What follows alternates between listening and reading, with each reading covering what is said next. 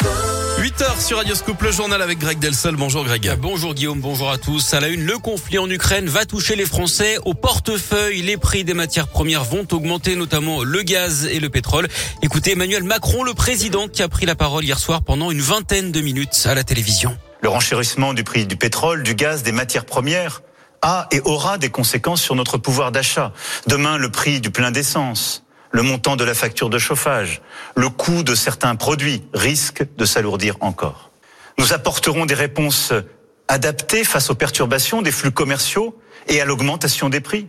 Et j'ai demandé au Premier ministre d'élaborer pour les prochains jours un plan de résilience économique et sociale pour répondre à toutes ces difficultés. Sur le terrain de nouveaux pourparlers en sont prévus aujourd'hui entre la Russie et l'Ukraine au huitième jour de l'invasion. Hier, la ville de Kherson, 300 000 habitants, est tombée aux mains des Russes.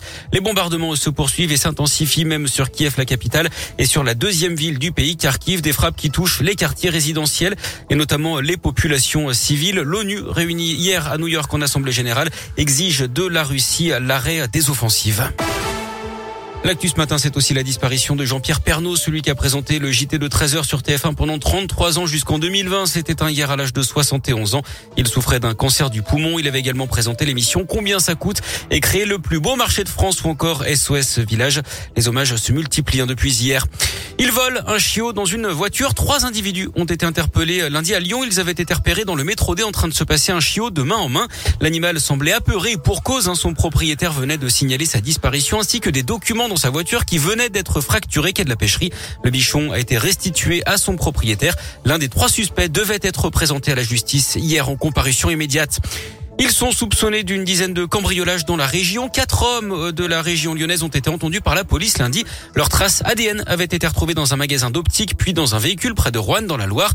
Ils auraient également sévi en Saône-et-Loire et en Haute-Savoie. Deux d'entre eux auraient reconnu les faits. Ils seront jugés en juin prochain. Bientôt la fin de saison à la station de ski du plateau d'Hauteville, à une heure et quart de Lyon. Si le domaine nordique de la Praille est fermé faute de neige, vous pouvez profiter du site de ski alpin de Terre Ronde encore ce week-end. Après, il sera trop tard. Cette année, la station a ouvert début décembre et d'ores et déjà le bilan de la saison est satisfaisant. Valérie Joly est la directrice du pôle sport et tourisme à haut budget agglomération. Une belle saison donc qui démarre début décembre. Après, on a eu euh, une grosse pluie à Noël qui nous a tout lavé, mais de nouveau euh, de la neige, une belle chute de neige début janvier. Donc on a on a pu rouvrir euh, jusqu'à présent sur le nordique et puis sur l'alpin avec la neige de culture, on, tient encore, on a encore un bel enneigement.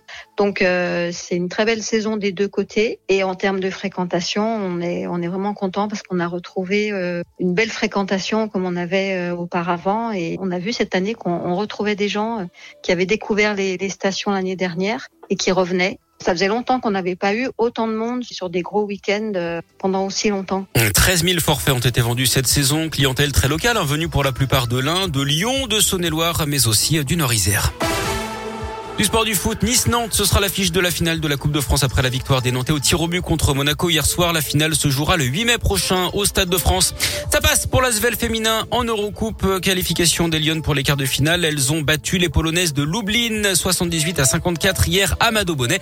Et puis euh, la suite du tournoi de l'Open 6 sens de Lyon aujourd'hui avec la dernière française en lice, c'est notre lyonnaise et ambassadrice du tournoi Caroline Garcia qui affronte l'italienne Trevisan.